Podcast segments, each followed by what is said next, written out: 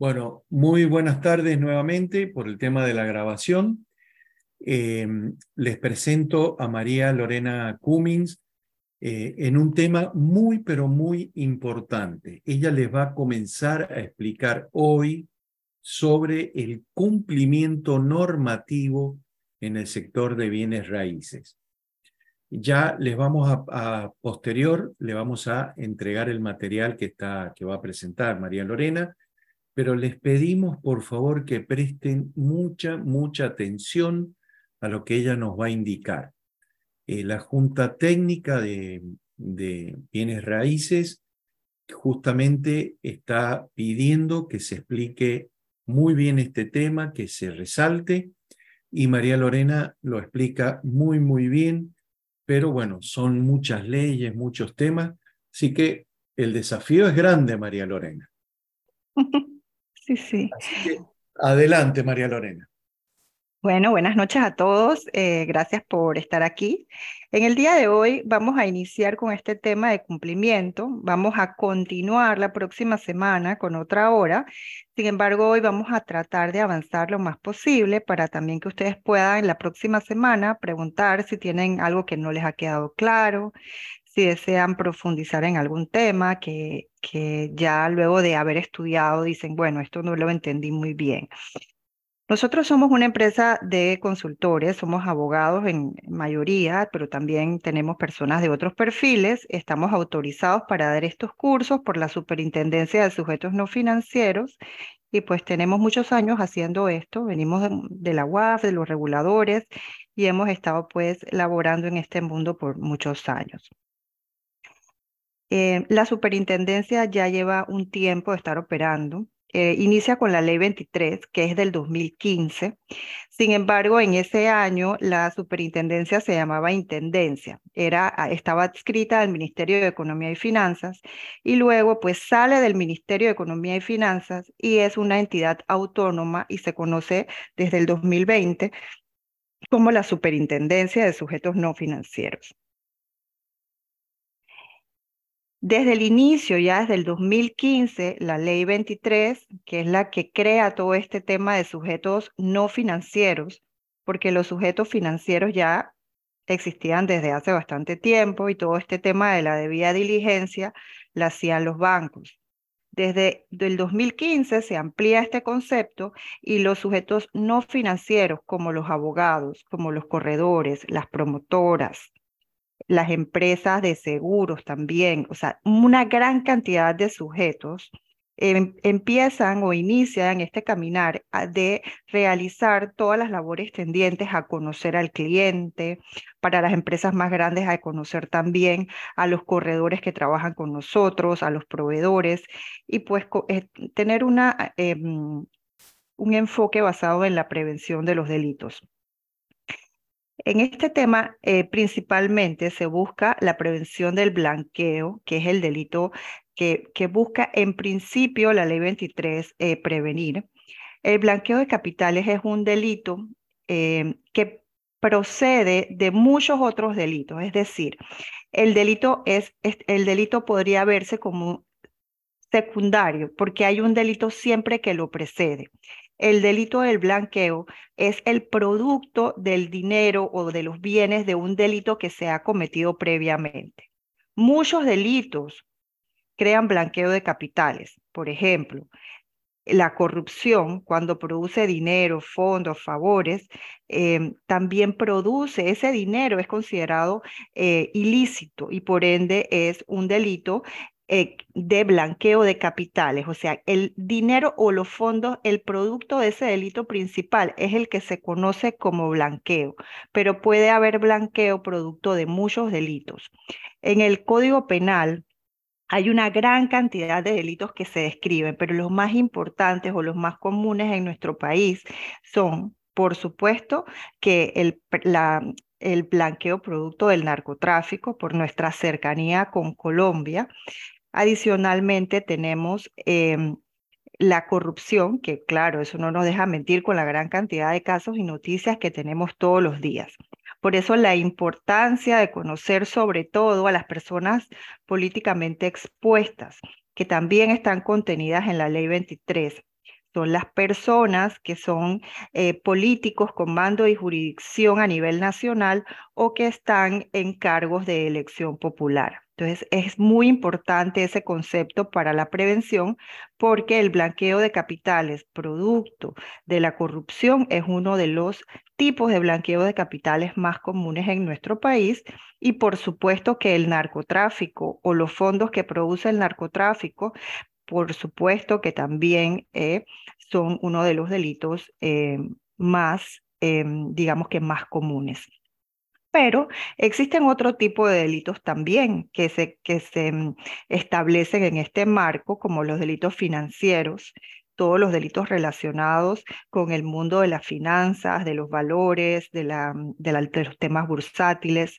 Hoy por hoy y cada vez más, todos estos delitos cibernéticos que producen dinero, producto de los hackeos, de los phishing, todo ese producto de ese, de ese ilícito también es blanqueo de capitales y se castiga en Panamá. Eh, también hay otros delitos más graves como la trata de personas, eh, como el tráfico ilícito de, vehículos también, el robo hurto internacional de vehículos, todos los temas de pandillerismo, el terrorismo, el financiamiento del terrorismo y de armas de destrucción masiva, todo lo que son delitos contra la propiedad intelectual, es decir, todas las falsificaciones, el dinero que se produce a través de esas falsificaciones se considera también blanqueo de capitales eh, todo, lo que es el delito de estafa en todas sus variables, todo el dinero que se produce a través de esas estafas, extorsiones, secuestros, todo eso también es blanqueo de capitales. Así que no nada más es el narcotráfico y la corrupción, sino hay una gran cantidad de delitos. Para que sea más fácil, casi todos los delitos graves eh, producen, eh, que, producen dinero, porque obviamente el blanqueo de capitales es un delito de orden económico está vinculado con el, el dinero, con los bienes, eh, ya sea inmuebles o sean muebles. Entonces, em, se produce todos esos delitos que producen dinero, que producen valores, que producen activos, los delitos graves, ese producto se considera blanqueo de capitales. En el caso de que nos atañe el día de hoy, ya esa es la generalidad para que sepan cómo nace la norma, qué es un blanqueo de capitales, porque a veces que estamos eh, muy cegados con eso y decimos no, porque eso realmente em, está ligado al narcotráfico o es la corrupción o es los PEPs, pero no hay muchas más cosas y por eso se los digo, porque hay muchos delitos predicados, así se le conocen, delitos predicados de, de blanqueo de capitales, que es el delito inicial que se comete al, al, eh, que se comete y que, produce los fondos que se blanquean. Pero, como les digo, hay, hay una gran cantidad de esos delitos. En el artículo 23 de la ley 23 em, se define ya entonces los sujetos obligados no financieros. Entre esos sujetos están los corredores de bienes raíces, los agentes inmobiliarios y los corredores de bienes raíces, cuando se involucren en transacciones de compraventa. Y esto es importante que lo recuerden. Siempre que estén en una compraventa, entonces ustedes son sujetos regulados de la Superintendencia de Sujetos No Financieros. Esto quiere decir que cuando hagan alquileres, no son sujetos regulados. Es cuando hacen compraventas. Adicionalmente, todo el sector de bienes raíces y construcción es un sujeto regulado no financiero. Eh, las promotoras, las constructoras, así que no nada más las contratistas y los contratistas especializados son sujetos también regulados de esta norma. uno de los elementos principales de la norma, obviamente, es la debida diligencia. La debida diligencia no puede Em, tercerizarse. Ustedes ni siquiera podrían contratarme a mí para que yo realice la debida diligencia, porque yo no conozco sus clientes. El único que conoce su cliente es el corredor en este caso.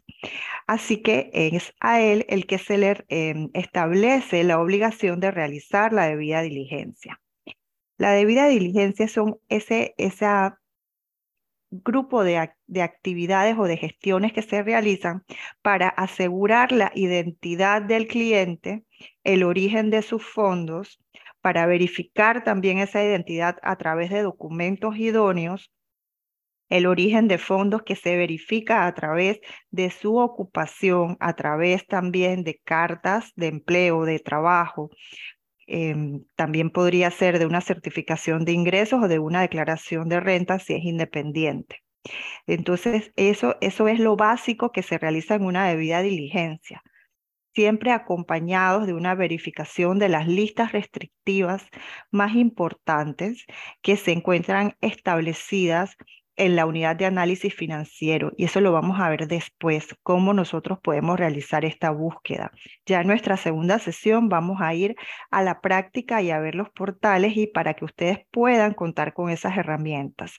Pero desde ya les digo que la debida diligencia son entonces esas gestiones que se realizan para conocer y verificar la identidad del cliente a través de fuentes abiertas como Google o a través de las listas restrictivas que se encuentran en el sitio web de la Unidad de Análisis Financiero, que son principalmente la lista de Naciones Unidas y la lista OFAC. Esas son las dos principales listas.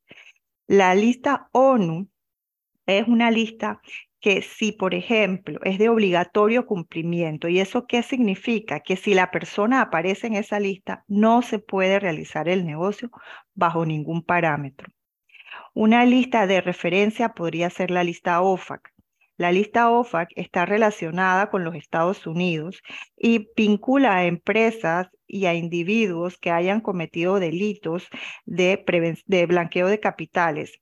Y es una lista que básicamente la persona no ha sido condenada, no está en juicio, pero los Estados Unidos establece que ninguna empresa que utilice el sistema norteamericano puede vincularse con esos individuos listados, que pueden ser personas naturales o jurídicas. Sin embargo, dada nuestro, nuestra moneda principalmente y nuestra cercanía con Estados Unidos, yo siempre recomiendo que si una persona salga en OFAC, usted la decline como cliente, igual que hacen los bancos. Entonces, la ONU y la OFAC son las listas más importantes que se encuentran entonces en el sitio web de la Unidad de Análisis Financiero y la debida diligencia son esa serie de pasos que usted realiza para verificar la identidad del cliente y la idoneidad de sus fondos, su origen de fondos y adicionalmente la verificación en las listas restrictivas. ¿A quiénes se le debe aplicar esa debida diligencia? Como ya dijimos, para los corredores de bienes raíces es obligatorio realizar esa debida diligencia siempre que se efectúe una compraventa. Al inicio siempre se deberá realizar una debida diligencia básica que es, es principalmente verificar la identidad a través del pasaporte o la cédula y pasar por listas restrictivas. Adicionalmente, revisar el origen de los fondos. Hay diferentes eh, formas de realizar esa debida diligencia y ya la vamos a ver a, continuación. Y también en el mundo de la construcción, eh, algunas otras empresas también tienen que realizar esa debida diligencia, como la promotora y las constructoras, pero de una forma diferente a los corredores de bienes y raíces. María Lorena. Sí. Sí, por unas preguntas que nos están realizando les pedimos que por favor tengan paciencia. Eh, las, todas las listas que María Lorena acaba de nombrar, ya las va a volver a explicar y va a ser hasta un ejercicio. Probablemente, no creo que alcancemos hoy, María Lorena, pero sí en, la próxima. Quédense tranquilos que todo, todo son muchos temas y sabemos la, la ansiedad a veces, pero sigan, sigan la explicación de María Lorena para entender bien el, objetivo. Gracias, María Lorena. Sí, igual ya se las contesté, que es la lista de la OFAC y de la ONU, que se encuentran en el sitio web de la Unidad de Análisis Financiero para mayor referencia o para mayor rapidez o para que en la práctica ustedes puedan eh, ingresar a ese sitio web que deberían hacerlo después de esta clase para poder ir familiarizándose con los temas. Entonces, igual vamos a hacer un ejercicio, no se preocupen, en la segunda clase ya vamos a tener más tiempo para ver entonces con más profundidad cómo se pasan las listas, cómo ingreso al sistema, por ejemplo, de la unidad de análisis financiero cuando ya tengo mi licencia, porque en este momento ustedes todavía no son sujetos regulados. Lo son cuando adquieren su licencia, cuando ya ustedes la tramitan y la misma es aprobada.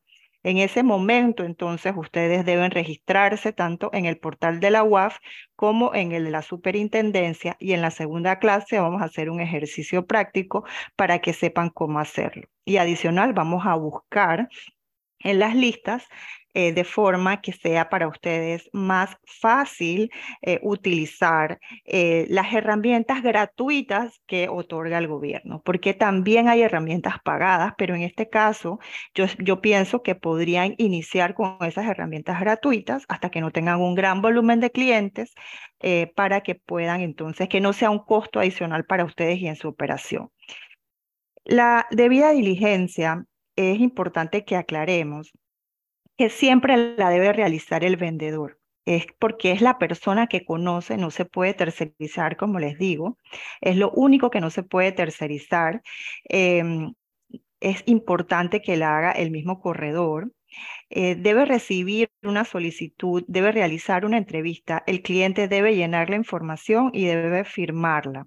Adicionalmente va acompañada de algunos documentos, como ya les dije, como las búsquedas y también eh, los documentos de identificación y em, básicamente pues su origen de fondo, que es lo más importante. Si se trata de una persona jurídica, es importante que recuerden que desde el 2020 hay una norma em,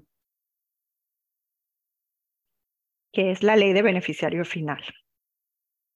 Yo se lo voy a poner en el chat.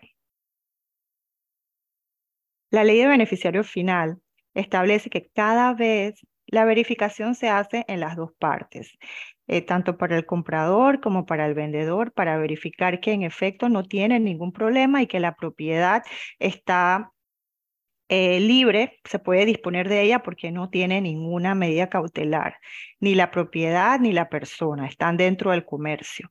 Al comprador también se le hace la debida diligencia para verificar que los fondos son lícitos, que puede eh, suscribir el contrato y que puede también terminar la operación porque las personas que se encuentran listadas, por ejemplo, o que tienen problemas de narcotráfico, no van a poder accesar sus cuentas.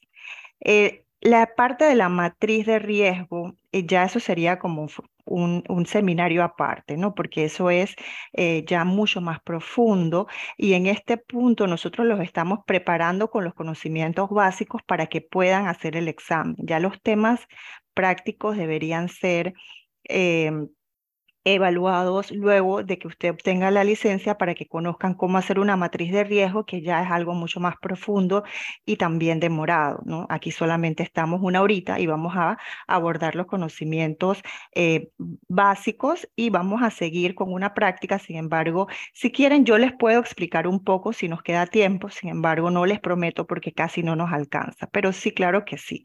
Yo les puedo explicar, sin embargo, es un tema bastante complicado. No se entiende desde la primera vez. Eh, importante también que sepan de que hay que tener un manual donde uno, te, por ejemplo, si usted es independiente, algo muy sencillo donde se, eh, se listen las políticas que usted eh, va a tener para aceptar el cliente, los controles que usted mantiene, por ejemplo, un control es tener un formulario, un control es realizar las búsquedas, un control es realizar también la verificación Em, y el tema del beneficiario final, que ahí me perdí por estar, eh, contestando las preguntas, el beneficiario final es el accionista de una empresa, de una sociedad o el beneficiario de una fundación de interés privado. Ese es el beneficiario final. Hoy por hoy es uno de los temas más revisados por la superintendencia. Hay supervisiones que solo se basan en la revisión de la debida diligencia del beneficiario final, que es el como les digo, el accionista de la PJ o en el caso de una fundación, el beneficiario. o los beneficiarios. En ese caso, uno que debe tener una declaración jurada, igual que em, la tenemos cuando firmamos en el banco y, y tenemos una cuenta a nombre de una persona jurídica donde certificamos que somos propietarios o que varios son propietarios del 25% o más de las acciones de una persona jurídica o del 25% o más de una fundación de interés privado. Si el comprador trabaja en una empresa de renombre, eso no implica que no se haga la debida diligencia, igual la tiene que hacer. El, el, en el caso bueno de la debida diligencia básica, eh, yo siempre les digo, si la persona es nacional, es asalariada, trabaja en una empresa de reputación, usted busca a la persona en la lista OFAC, ONU y en fuentes abiertas, entonces, ¿qué implica esto? Que usted puede quedarse con esa debida diligencia básica. Sin embargo, si usted va a atender a una persona políticamente expuesta, allí sí usted tiene que analizar más profundamente a ese cliente. Entonces tiene que pedirle, por ejemplo, que le llene todo el formulario, que le justifique si cómo ha obtenido los fondos para realizar la compra. Por ejemplo, si tiene un salario, usted tiene que estar clarito que con ese salario y sus obligaciones le alcanza para comprar esa vivienda. En el, en el, caso de la persona políticamente expuesta, son aquellas personas con mando y jurisdicción a nivel nacional, por ejemplo, director nacional, ministros de Estado, los diputados, que son también personas políticamente expuestas porque son elegidos en cargos populares, de votación popular. Entonces son personas también con mando y jurisdicción. Entonces son altos cargos con mando y jurisdicción a nivel nacional o con cargos de elección popular que manejan fondos. Esas son las personas políticamente expuestas. Además de eso, se considera que sus hijos, su esposa, sus hermanos y sus padres, o sea, en líneas directas, también son personas políticamente expuestas, porque en los últimos casos de corrupción vemos que siempre tenemos vinculado a un pariente cercano que es el testaferro de esa persona políticamente expuesta. Entonces, usualmente yo siempre les digo, cuando hay políticos hay que tener toda la información completa. ¿Por qué? Porque más tarde que temprano o más temprano que tarde, vamos a tener que rendir cuentas de esa transacción. Adicionalmente, esas son las operaciones que llaman más la atención al supervisor y por ende son las que debemos de contar con la mayor documentación y más claridad de también, por ejemplo, hay algo muy importante en la debida diligencia ampliada que no se hace en la básica, que usted debe guardar toda la información de los mecanismos de pago, si la copia de los cheques, cómo se va a realizar el pago del saldo insoluto, si es a través de una carta promesa, guardar esa carta promesa. Entonces hay que tener toda la documentación completa de toda la operación. No es que no se pueden atender políticos, lo que no se puede es no contar con toda la información y tenerla debidamente archivada. Si hay, por ejemplo, personas políticamente expuestas de otros países, lleva la misma verificación. Lo puede comprar, no lo puede comprar, tiene alguna noticia negativa en fuentes abiertas. O sea, por ejemplo, hay, en, el caso de políticos de países de afuera, uno puede verificar si tiene, por ejemplo, un escándalo de corrupción. Ya tú sabes de que esa persona viene con, con ese objetivo de esconder el dinero a través de la compra de propiedades en Panamá. Entonces, en ese caso no deberías tomarlo como cliente. Si la persona está limpia, y la verificas en fuentes abiertas, en las listas restrictivas y todo está bien, entonces lo único que tienes que hacer es la debida diligencia ampliada y, contar con toda la información completa, los pasaportes, las listas, el formulario, su fuente de ingresos, si necesitas aclarar algo porque está comprando algo un poquito más caro y no te, tú no sabes si esa persona puede o no poder tener una certificación de ingresos adicionales de un CPA, entonces tienes que tener que tener un cuidado adicional para poder realizar esa operación y guardar toda esa documentación por cinco años. En el caso En el caso, ¿cuál es la mejor forma? Bueno, es básicamente decirle, mira, yo por, por la normativa vigente en Panamá no te puedo aceptar como cliente porque para mí es mucho riesgo, no tengo ese apetito de riesgo para poder eh, atenderte en este momento y lo siento mucho. O sea, yo pienso que lo puedes hacer así o decirle, mira, en este momento no te puedo atender. Nadie le obliga a uno a atender a nadie. Em, lo podrías hacer así, decirle, mira, yo en este momento no te puedo atender, pero seguramente habrá otro colega que te pueda dar el servicio hasta ahí. Yo creo que entre menos explicaciones, mejor. Em, en el caso de, la, de las... Si el corredor es la persona políticamente expuesta, em, bueno, no sé, en ese caso, em, si el corredor es políticamente expuesto, bueno, usted la debida diligencia es para el cliente, ¿no? no entre corredores, pero por ejemplo, si usted trabaja en una oficina y usted tiene un corredor que es PEP porque ha dejado de trabajar y conserva, eh, conserva la posición de PEP por dos años después que ha dejado el cargo. En ese caso podría ser, pero no puedes tener una persona que en el mismo tiempo sea sea Pepe corredor, ¿no? Porque eso no es como, lógico, porque ellos deben tener una cosa o la otra. Pero sin embargo, sí conservan la categoría de PEPs por dos años después de dejado el cargo, así que podría pasar. Deberías tener la debida diligencia, sobre todo la empresa para la que trabaja ese PEP, ¿no? Em,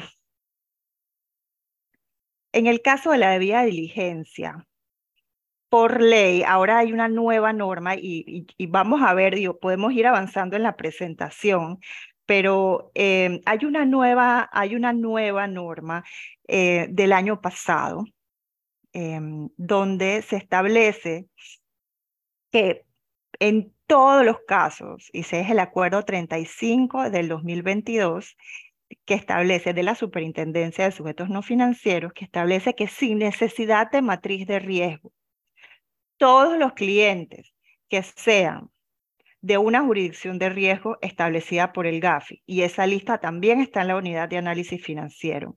Esa lista, o sea que todos los países que vengan de una jurisdicción de riesgo, todos los que sean PEPs aquí o en el extranjero, los clientes adicional que manejen efectivo, que quieran pagar sus abonos en efectivo o que provengan de negocios con mucho manejo de efectivo, todo aquel que tenga noticias negativas y aquellos que nosotros establezcamos por nuestro propio análisis que están vinculados a un caso de blanqueo, todos ellos son de alto riesgo y hay que hacerles una debida diligencia ampliada, sin importar matriz de riesgo, porque eso ya no es matriz, eso es norma. En los casos en que indica la norma que es, se tiene que hacer una ampliada, se tiene que hacer una ampliada. Ahí no vale ni matriz ni no matriz. La matriz se hace para otros casos. ¿Ves? Pero en este momento yo creo que con que tú tengas eso bien claro, indiferentemente que tú tengas una matriz o no la tengas, ya tú puedes establecer. ¿Qué es un número tributario? Un número tributario es el número de cédula en Panamá con el cual tú tributas en el extranjero, dependiendo de la nacionalidad de la persona, va a tener diferentes nombres. En los Estados Unidos el número tributario o TIN está en las declaraciones de renta y es su Social Security. Así que si ustedes le solicitan una copia de su carnet del Social Security, que es un, es un carnet que solo dice los numeritos, ahí no hay nada de información. Eso, una copia de eso, ese es su eh, número de identificación tributaria. Para los canadienses es igual. Para los colombianos, ellos también tienen eh, su número de identificación tributaria eh, y eso está en su declaración de renta y ellos con eso, básicamente, ellos se lo saben, ellos, lo, ellos saben de eso más que nosotros, porque ellos tienen una sociedad más normada en esos temas. ¿Por qué están solicitando un número de identificación tributaria? Yo les voy a explicar, porque hay que saber, porque a veces uno no sabe y dice, ay, pero ¿para qué yo quiero eso? Se necesita porque en un futuro bien cercano vamos a tener que reportar ese número en el portal de la DGI y también en las declaraciones de renta, porque hay mucha gente que no declara y, y, con eso se hace la triangulación de las personas que no declaran sus ingresos o que no declaran sus fondos. Por eso es que de ahora en adelante la debida diligencia lleva número tributario porque uno, por ejemplo, y eso, y no crea que eso no es beneficioso, porque dicen, no hay tanta cosa, sí. Lo que pasa es que eso va a hacer que la gente seria se quede y la gente que no tiene licencia y que no es seria, y yo no tengo nada en contra de los extranjeros, más bien yo trabajo con muchos extranjeros y los respeto mucho, pero también hay de todo, como hay panameños, hay extranjeros, y eso es la persona, no la nacionalidad, pero sí hay personas que no hacen sus declaraciones de renta, que cobran comisiones y uno bobo va y hace su declaración de renta y hay personas pues tanto panameñas como extranjeras que no declaran y por eso se está solicitando ese número de identificación tributaria en la debida diligencia para que ya empecemos a manejar esto y saber que todo lo que ingrese o con el que hagamos negocio tiene que hacer su respectiva declaración y que no puede haber evasión fiscal porque la evasión fiscal es un delito por montos superiores a 300 mil dólares, pero sí es, es, es un delito. Entonces no podemos em, tampoco asesorar al cliente para estas cosas, porque antes, antes yo, bueno, hace muchos años no había esta claridad en los conceptos y a veces la gente, ay, que no pagues aquí, que ponga allá, que haz dos contratos. Bueno, eso ya no se puede hacer y por eso se está pidiendo los números de identificación tributaria para tener claridad quién está comprando y quién está vendiendo y si esas dos personas están haciendo las cosas bien. Y eso también va a aplicar eh, para todos los sujetos no financieros registrados. Eh, tener nuestros números de, tributarios al día y tener todas nuestras cosas al día. Y eso también va bueno porque eso hace que la gente se regularice. Si una persona trabaja para una empresa y el esposo le da dinero a su esposa para comprar la casa o en el inmueble, ¿cómo justifica el, efectivo o la compra? A través de una certificación de ingreso. la esposa tiene que dar una certificación de ingresos donde indique que esos fondos provienen del trabajo de su esposo en la multinacional X o Y y el esposo tiene que dar su carta de trabajo. Así se verifica ese fondo sea, que si ella no trabaja, no tiene carta de trabajo, no tiene declaración de renta, entonces lo que ella debe hacer es una certificación de ingresos donde establezca que esos fondos provienen de una transferencia bancaria del Banco X realizada por su esposo que labora en esta institución y él debe presentar una carta em, donde establezca que trabaja en esa empresa. Eh, todos, las, todos los independientes deben hacer una declaración de renta. El mínimo son 12 mil. Recuerden que esos son eh, mínimos que establece el Código Fiscal. Así que eh, ya usted sobrepasando ese monto debe realizar su declaración de renta. El número de identificación fiscal para todos los panameños es la cédula. Si la persona es estadounidense, créanme, en Estados Unidos no hay excepciones, allí todo el mundo hace una declaración de renta y tiene número tributario, así que por esa parte no se preocupen. Ellos lo tienen, lo que pasa es que a veces lo que no quieren es compartirlo, pero de ahora en adelante pues tiene que haber esa transparencia para poder efectuar las operaciones. Si no quiere dar la declaración de renta, por lo menos tiene que dar la copia del Social Security, que eso créanme que lo tienen todos desde que nacen son ingresos anuales. Ojalá que sea, imagínense mensuales, oye, sería un montón de dinero, no 12 mil anuales. Em, y bueno, eso es, eso, para eso em, están los contadores, esta no es un, tema, yo no estoy dando una clase así de, tan, pero sí hay unos temas que se tocan, así que me atrevo a dar algunas respuestas. Eh, Ahí, como lo ven, están los requerimientos de la debida diligencia básica y los documentos de soporte, eh, las referencias personales, en el caso que tengan, solamente es un nombre, solamente es un nombre y el teléfono para la verificación. La referencia bancaria desde septiembre del año pasado con la resolución 35. Em, básicamente se necesita no una carta, puede ser un estado de cuenta, un extracto bancario, la pantalla de la banca en línea, una captura de pantalla de la banca en línea. Se ha flexibilizado un poco el tema de la referencia bancaria. La certificación de domicilio, ¿qué, ¿por qué se pide esta certificación de domicilio del cliente o del beneficiario final? Porque en el pasado se hacían operaciones a veces con gente que ni, existía. Ponían nombres ahí de cualquier persona y luego los cambiaban, no, escritura más nombre de esta sociedad. ¿Y qué pasaba? Que el cliente eh, inicial era alguien que tú conocías por ahí o dabas por ahí. Incluso a los abogados nos pasaba que nos colocaban en juntas directivas sin saberlo. Entonces, por eso ahora se tiene el control adicional de no solamente requerir una cédula o un nombre, sino que tener una certificación de algún recibo de agua, luz, teléfono, contrato de alquiler, para que la persona realmente pueda eh, decir, o sea, pueda fehacientemente eh, conocer y saber que esa persona existe y es la persona de la cédula. Entonces, para verificar la identidad. Eso también se realiza para el caso de las personas jurídicas. Y la persona o el cliente o representante legal, los miembros de la, de la directiva deben de aportar sus pasaportes o cédula y una prueba de domicilio para saber que realmente existen y que saben que están en esa persona jurídica.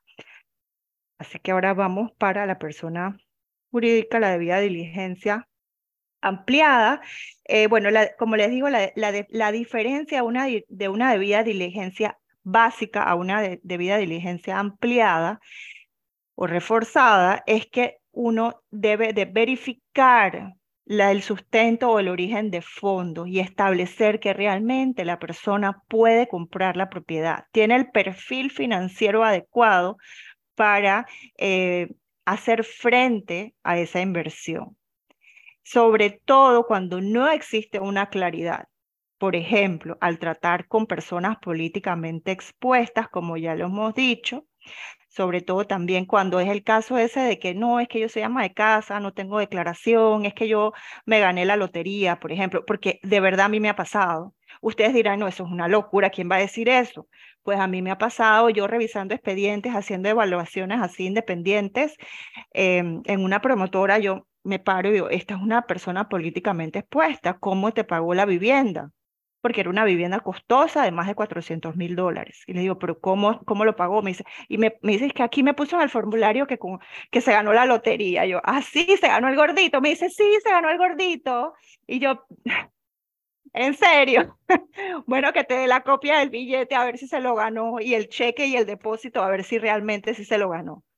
Entonces, no se crean que de todo pasa en la Bella del Señor. Entonces, se los digo porque hay ejemplos de la vida real, cosas que pasan. Entonces, en ese caso, el sustento de fondos debe ser más exhaustivo. Si alguien te dice que se gana la lotería, eso es algo completamente inusual. Entonces, hay que poder verificarlo. Eh, también puede ser que, se, que te dicen, no, es una herencia. Bueno, entonces pruébame que tú tienes los documentos eh, en los cuales se te adjudica esa herencia. Ese es otro caso inusual por el cual se hace esa debida diligencia ampliada, porque no está dentro de lo normal. Es un caso especial. No, no todos los clientes te van a decir, yo me gané la lotería o yo tengo, eh, sí, todos los, tanto los casinos como la lotería, todo eso tiene su soporte. Eso tiene su recibo, la constancia del ingreso a cuenta, o sea que eso se puede comprobar. Claro que se puede comprobar, pero yo creo que en el caso de la política, yo pienso que eso no era verdad. Entonces, pero sí, claro que se puede comprobar y si es verdad, no hay ningún problema. Es posible que te ganes la lotería. No es común, pero es posible. Que te ganes un premio en un casino. Eh, no es común, pero es posible. Entonces, si lo puedes sustentar, eh, pues no habría más nada que hablar pero sí no está dentro de lo normal. En estos casos entonces donde sobrepasa lo normal, lo usual, lo de todos los días, entonces hay que pedir estos soportes adicionales y estar claros con esos soportes. ¿Y por qué? Porque los billetes de lotería y los premios de los casinos son uno de los mecanismos utilizados por los lavadores de dinero para poder justificar sus fondos. Porque tú puedes venir donde por ejemplo, una firma de, eh, de abogados y decir, ay, voy a comprar eh, este, o voy a comprar 18 sociedades porque voy a poner 18 negocios. ¿Y de dónde tienen los fondos? Ay, del billete de lotería, aquí está. Después me doy la vuelta y me voy y me compro cinco apartamentos. ¿Y cómo lo vas a comprar? No, es que yo me gané la lotería. Claro, porque lo puedes usar varias veces. Y eso es lo que pasa.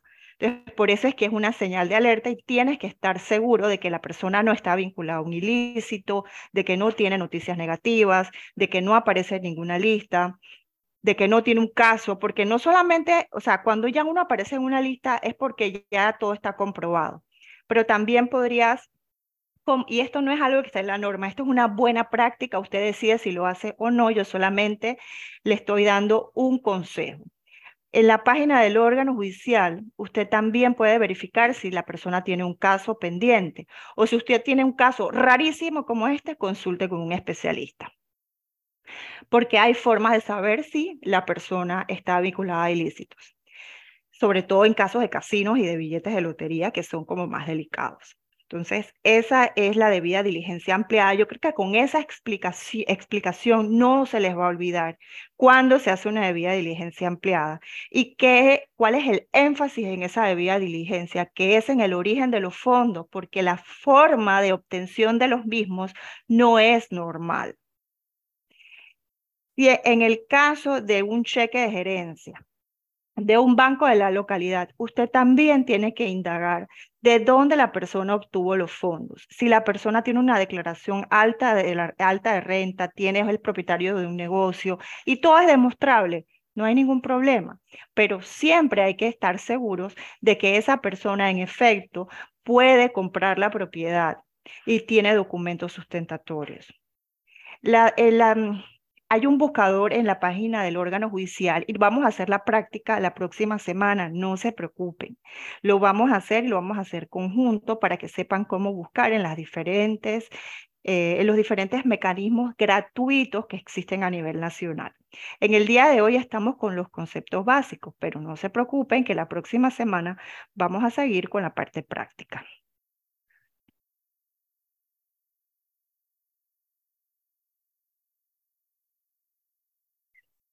En el caso de la persona jurídica, allí entonces es donde recae el tema del beneficiario final, que es una ley del 2020, de plena pandemia, pasaron esa ley y hoy por hoy todavía están registrando en la superintendencia a través de una base de datos los propietarios de cada una de las personas jurídicas de la República de Panamá. Así que eso va a estar incluso tú puedes decir, es fulanito de tal, y ellos van a poder revisar si era verdad o era mentira. Pero no se preocupen por eso. Ustedes solamente llegan a realizar la debida diligencia, o sea, a preguntar, a completar y eh, a pedir una documentación de soporte. Si llegase todo a ser mentira, pues ya eso, ustedes están actuando de buena fe. Entonces, la buena fe eh, y la falta de intención, o sea, no hay una intención de cometer ninguna falta, eso es suficiente. Entonces, no se preocupen por eso. La persona jurídica también se identifica eh, con su nombre legal, la copia del pacto social, eh, los datos de incorporación, le podrían incluso pedir una, un print de la pantalla de registro público, que lo podemos hacer también en la próxima clase y es muy sencillo. Eh, la dirección también de em, la empresa que está en el pacto social y también en el aviso de operación. Eh, los datos de contacto porque alguien tiene que hacerse responsable o sobre todo el representante legal es el que debe hacerse responsable de la operación, el país y la fecha de constitución y siempre la procedencia, la procedencia del dinero, sobre todo si es dinero en efectivo, porque hoy por hoy parece mentira, pero sí se maneja efectivo. Y ese cuento que sí, que nadie paga en efectivo, sí pagan en efectivo. Hay mucha gente que realiza sus abonos en dinero. Cuasi efectivo es todo cheque al portador, tarjeta de regalo, también puede ser un reloj finísimo, eh, y que solamente porque, eh, ¿qué, qué tiene el cuasi efectivo? Que tú solamente lo das y no hay rastro de quién es el propietario. Solamente con la sola transmisión del bien eh, se finiquita el negocio. O sea, no hay nada que luego tú puedas reconstruir. Por eso todas las coimas se dan en efectivo. Pero no solo en efectivo líquido, sino también puede ser eh, por ejemplo, en una joya, en un diamante, en una tarjeta que no, de regalo que no tenga nombre, en, bueno, cualquier joya valiosa, en acciones al portador, todo aquello que no tenga un nombre que lo identifique. Ese es el cuasi efectivo. Y pues nada, la, la, otra parte de la debida diligencia sigue igual, hay que tener toda la documentación en orden, los sustentos, el número de identificación tributaria, en este caso es el RUC de la empresa, y del beneficiario final, entonces es a él el que se le realiza la debida diligencia personal, ya con los datos, eh, con su copia de pasaporte o de cédula, su número de identificación tributaria, sus datos generales, sus búsquedas, es al beneficiario final, porque la persona jurídica todas las personas jurídicas en Panamá tienen un número de RUC, así que por eso no hay problema y eso aparece en el sitio de la DGI. Así que no hay problema por eso. En el caso de los criterios, eh, recuerden siempre que para la debida diligencia siempre hay que hacer una evaluación del riesgo. Siempre cuando hablamos de evaluación de riesgo nos hablamos de matrices, pero no significa que con si yo no tengo una matriz, yo no puedo evaluar el riesgo de un cliente, porque sí lo puedo hacer.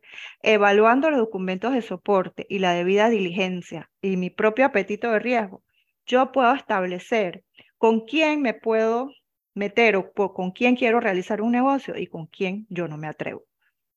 Es normal. Eh, y eso, créame que sin necesidad de, una, de ninguna matriz, usted lo puede colocar como una regla de trabajo. Por ejemplo, yo no quiero negocios con políticos que siempre están nombrados con noticias negativas. ¿Por qué?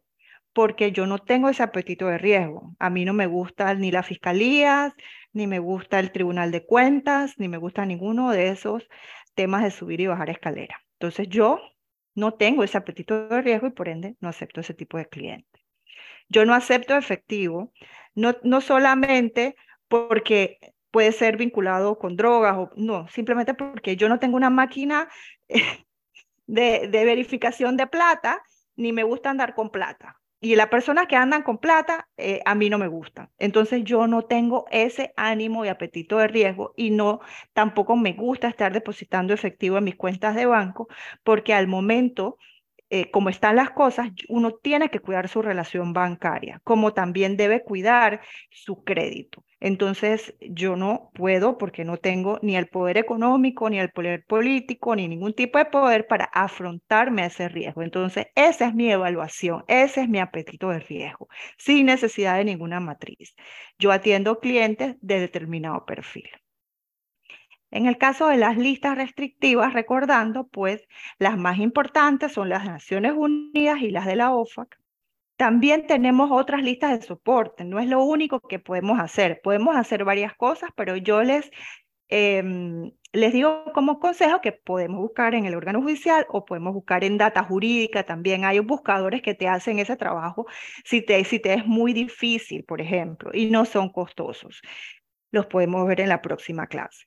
Luego yo tengo que hacerme idea también y sobre todo por como soy un corredor responsable, yo tengo que saber si la persona puede con eso o no puede, porque también hay gente que no está metida en ningún ilícito, lo que no tiene es educación financiera para saber hasta dónde puede llegar, qué puede comprar y qué no puede comprar, o qué es fantasiosa. Y hay mucha gente fantasiosa que dice, no, yo en un año hago esa plata, pero ¿qué pasa si no hace la plata?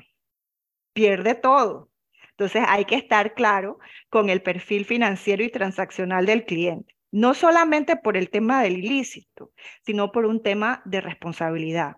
Porque en Panamá se ve mucho eso. Y más que todo, mire que la mayoría de los casos no son temas de blanqueo, son temas de irresponsabilidad o falta de conocimiento financiero, pero hay que estar seguro. Y para eso se solicitan los documentos de soporte, que son las declaraciones de renta, si no tiene declaración de renta, una certificación de ingresos. Si es una herencia, el soporte. Si es un billete de lotería, el soporte. Si es un premio de un casino, el soporte. Entonces, eso, eso es, son los tres elementos esenciales que siempre debemos tener en consideración para una debida diligencia.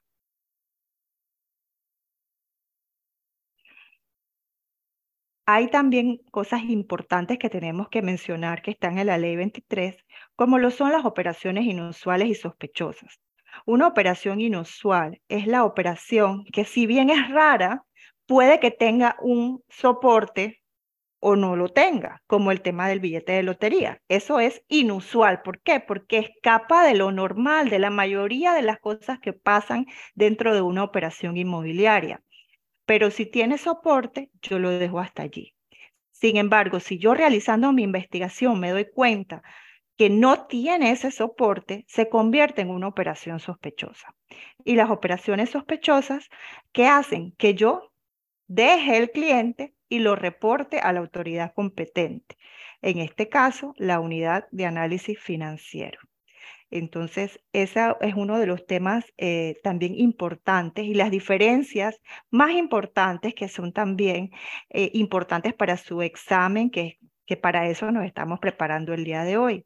La diferencia entonces entre una operación sospechosa e inusual es que la inusual simplemente es algo que escapa a lo que siempre hago, a lo que siempre se da en el mercado. Lo, lo, inusual, por ejemplo, es que me digan que se ganó la lotería o que va a pagarme con un billete de lotería o que tiene una herencia. Entonces, pero si tiene soporte, se convierte en una operación normal y no pasa nada. Si no tiene soporte, entonces no debería tomarlo como cliente.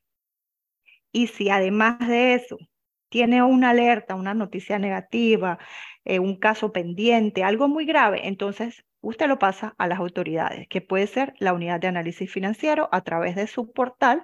Usted envía una notificación y ellos se encargan. Usted ya de ahí se desconecta. Voy a ver las preguntas. Tenemos un montón de preguntas. bueno, María Lorena, mientras tú lees un poquito las preguntas, eh, yo les pido a todos, como siempre, mucha tranquilidad con este tema. Acá está Eduardo, está Hilda. Eh, sí, claro, los van a ayudar. En el caso, no, en el mínimo, eh, yo pienso que no en el mínimo signo de alarma. realmente uno debe continuar con la operación. lo que debe tener es claridad que todo tiene soporte. No es que por todo vas a cancelarlo. No, no, no, no, no. Es si las, de verdad las cosas no tienen razón de ser, si la persona no tiene documentación de soporte, no puede, tú no puedes verificar que lo que te esté diciendo sea verdad. En ese caso, entonces yo les digo, no haga la operación. Pero si usted solicita toda la información y la persona colabora, no hay por qué no hacerla. El reporte de transacción en efectivo se realiza cuando usted recibe efectivo por montos superiores de 10 mil dólares de un cliente. Entonces allí usted hace un reporte que se llama RTE y se realiza en la UAF. Ese es el RTE. Pero em, ese RTE cada vez está más en desuso, porque en la UAF se pueden hacer declaraciones juradas definitivas donde establezca que usted no maneja efectivo por montos superiores de 10 mil dólares por cliente y con eso se resuelve ese problema y usted no realiza ese reporte de forma mensual. El RTE se hace de forma mensual eh, los 10 primeros días del mes. Eh, se, realiza, se realiza la declaración del mes anterior y usted dice, no, yo no tengo nada que reportar. Pero para evitar eso, usted puede hacer una declaración jurada definitiva donde usted dice, yo no voy nunca a ningún cliente a cogerle efectivo por montos superiores de 10 mil dólares. Y con eso ya usted no tiene que hacer ese reporte. O puede hacer una declaración jurada semestral, lo que implica más trabajo y, y hacerlo pues continuamente, donde cada, cada seis meses usted declara que no ha manejado efectivo por montos superiores de 10 mil dólares por cliente. Lo puede hacer definitiva o la puede hacer semestral, dos veces al año. Se realiza siempre los, primer, los primeros días del mes eh, del, o lo puedes hacer en los cortes, cada seis meses en los cortes. Lo puedes hacer en junio, lo puedes hacer en los, eh, perdóname, en julio y lo puedes hacer en enero para poder declarar los seis meses. se puede hacer los primeros 10 días también. O sea, 10 días en julio y 10 días en enero se hace la semestral y si haces la definitiva, la puedes hacer cualquier día del mes los primeros 10 días puedes hacer tu declaración definitiva. pero eso es para cuando ya obtengan la licencia. Bueno, en el caso del tema del riesgo, que siempre es el tema que nos preocupa, ay, si pasa algo, ay Dios. Eh, la de Richard Carrera, María Lorena, si un cliente se rehúsa y juradamente, bueno, a dar información, pero no aparece ninguna lista ni noticia, lo mismo. No, bueno, es que lo que pasa es que si el cliente se rehúsa a dar información, no puedes realizar la operación. Es una de las normas de la ley 23, no puedes hacerla. Tú puedes trabajar con quien deseas, sin embargo, eh, mi recomendación y la recomendación de la norma es que si no tienes la información completa, no lo hagas porque las multas son costosas. Entonces, em, realmente yo creo que eso no vale la pena. O sea, hoy por hoy, eh, como están las cosas, mm, diría que no vale la pena. Eh, pero claro, cada cual hace lo que quiere. Somos un país libre y cada cual hace, son mayores de edad y hacen lo que ustedes piensan que deben hacer. Sin embargo, con sujeción a la norma no deberían realizar la operación. Eh, porque además toda esa información que uno le pide es la misma información que está en el banco. Si uno tiene una cuenta bancaria en la República de Panamá, ya ha dado toda esa información. Así que esa información no tiene nada de particular, porque hoy por hoy hasta para comprar un vehículo se solicita, para tener un seguro, para todo. Entonces ya eso debe ser como un paquete que todo el mundo debe de tener. Así que el que no la debe, no la teme. Por algo la gente no te quiere dar la información.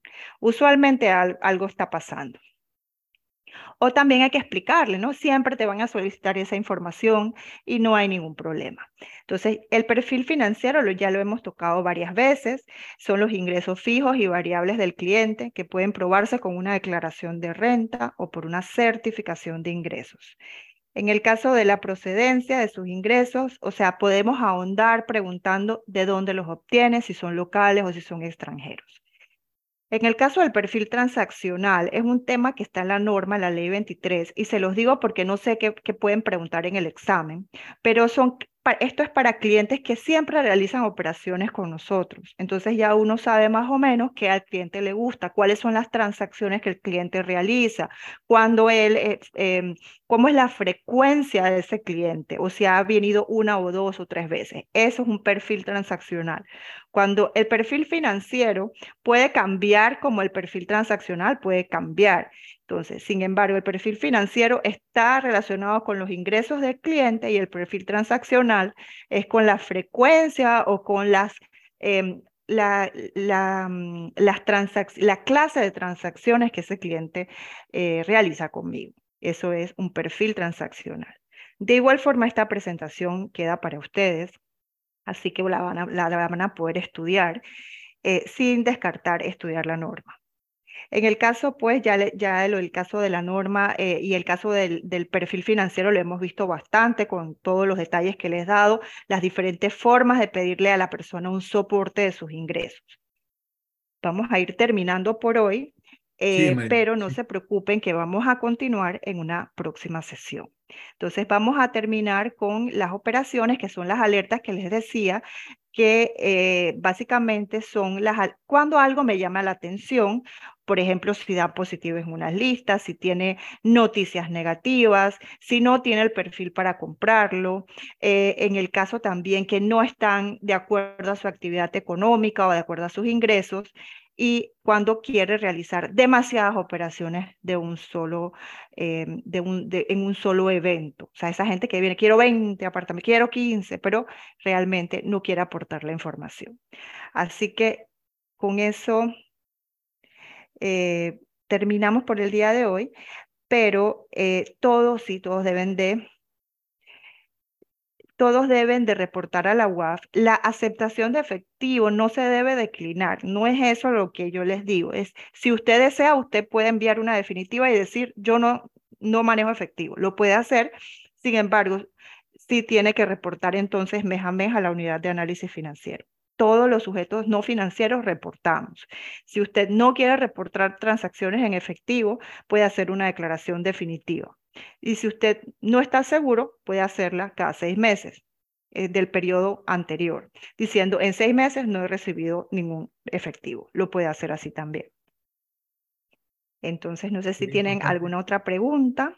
Sería importante, María Lorena, entonces eh, recordar el corredor de bienes raíces es sujeto obligado no financiero. ¿sí? No financiero. Por lo tanto, ustedes, si Dios quieren y, ya eh, obtienen su licencia, son sujetos obligados no financieros. De allí, como bien dijo María Lorena, si aceptan o no efectivo es una decisión comercial, una política comercial de ustedes, y ahí lo van a, ver. Bueno, María Lorena, ¿qué más que agradecerte? Em, Eduardo, Hilda, si ustedes también quieren hacer alguna consulta, María Lorena, eh, bueno, ¿qué más que agradecerle a María? Ah, permiso, Sergio. Eh, eh, María Lorena, buenas noches. quería nada más consultarte porque en temas de la declaración que tú haces anual, semestral y mensual, en cuanto al efectivo, eso es si tú, si, si tú recibes hasta 10 mil dólares, ¿no es así? O sea, tienes, o sea si, si recibes más de 10 mil dólares, entonces tienes que hacer la declaración. Sí, el, el, RTE se recibe, se realiza siempre que te recibas más de 10 mil dólares.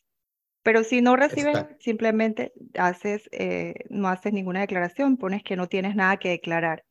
Eh, hay algo para cerrar nada más. Si, por ejemplo, tú todos los meses estás colocando nada que reportar, nada que reportar, y siempre es lo mismo, eh, va a llegar un momento en que ellos te pueden escribir también recomendándote que hagas una definitiva, porque si no es algo que vas a hacer, o sea, ya para qué vas a estar todos los meses. Para qué estar todos los meses haciendo. Sí, no, yo hice la definitiva bajo un notario y todo, y ellos me hicieron todo mi, mi, mi, mi papeleo, esto, y simplemente yo no trabajo eh, con ese efectivo, y me imagino que ninguno de los que estamos aquí queremos tener ese tipo de inconvenientes. Así que son las opciones que te da el sistema. El sistema, bueno, para terminar ya con la última pregunta, sí, la, información es reservada y es confidencial, tenemos la ley de protección de datos y en la misma ley 23 también se establece que toda la información concerniente a la debida diligencia es confidencial y que no puede ser compartida. Por eso es que no podemos eh, estar compartiéndonos las debidas diligencias porque eso no es ético y además es ilegal. No, yo no puedo agarrar y hacerle la debida diligencia a Eduardo y a Sergio y dársela a Sharay y a Ivette, porque ellas también están atendiendo al mismo cliente. No, no se puede hacer eso. Por eso se, se, autoriza y se firma. Por eso el cliente firma la, el formulario de debida diligencia, porque es para ti, no para, para, para dársela a otro. Gracias. Perfecto. No sé, Hilda, y bueno, nuevamente, muchas gracias María Lorena. Y bueno, como ustedes ven, es un tema muy, muy importante, muy vigente, eh, parece, digamos, eh, muy, muy de actualidad, por lo tanto, les va a servir enormemente. Así que bueno, eh, les vamos a pedir si pueden encender sus cámaras para que saquemos la foto de, del final de este tercer día Ahí si quieres, María Lorena, ya puedes dejar de compartir. Y te pido, María Lorena, que, a ver, alguien de, del, del, de los que ves con la camarita, a ver, que le indiques para que nos ayude a contar hasta tres y así sacamos la foto de, de hoy. Ah, Ivette. A ver. Vamos, Ivette. Le han dado la tarea a usted. Ok, ok. Eh, haremos esta vuelta, no sé, así. ¿Dos dedos? Vamos, usted dirige la operación, cuenta y me dice cuándo saco foto. Uno, dos, tres. Listo, ahí va la primer foto. No sé si, a ver, creo que sí, vamos a tener que sacar una segunda. Ahí estoy ya pegando la foto en el, en el grupo. Y sí, una segunda foto, por favor. Ok, vamos. Uno, dos, tres. Bueno, hemos tenido todo. Like, manitos, dos dedos. para variar. Eh, para variar un poco. Bueno, este, sabemos que ha sido un día muy, muy intenso en cuanto a mucho material, muchos temas de muchísima actualidad, pero también ustedes están viendo lo apasionante de, de, de esta profesión, ¿no? De este oficio. Así que bueno, como siempre, los, los invitamos, no hay clase mañana, seguimos la semana que viene, lunes, martes, miércoles, ¿sí? Por lo tanto, a trabajar, a leer, a ver la plataforma. Así que bueno, eh, Eduardo, tus palabras finales, Hilda, no sé. Mientras vamos reactivando el audio para saludarnos y desearnos buenas noches. Bueno, muchas gracias a todos. Creo que. Feliz noche, que descansen. Feliz noche, buenas noches. Buenas noches. Buenas noches. Aprovecha la información. Buenas noches. Bye, bye. Muchas gracias, gracias Eduardo, Irma. Muchas gracias. A ver a quién vemos. ¿ah? A ver, a ver, a ver. A Sidney ya la vemos con un secretario, ya tiene secretario ya Sidney. es mi secretario. Eduardo, muchas gracias por tu apoyo, Eduardo. Lean, jueguen con la plataforma, tienen todo el fin de semana para entretenerse y nos vemos el lunes. Chao. Chao, Adolfo. Chao, Azucena, Magalís, Nelly, Florencia. Chao, chao. Chao.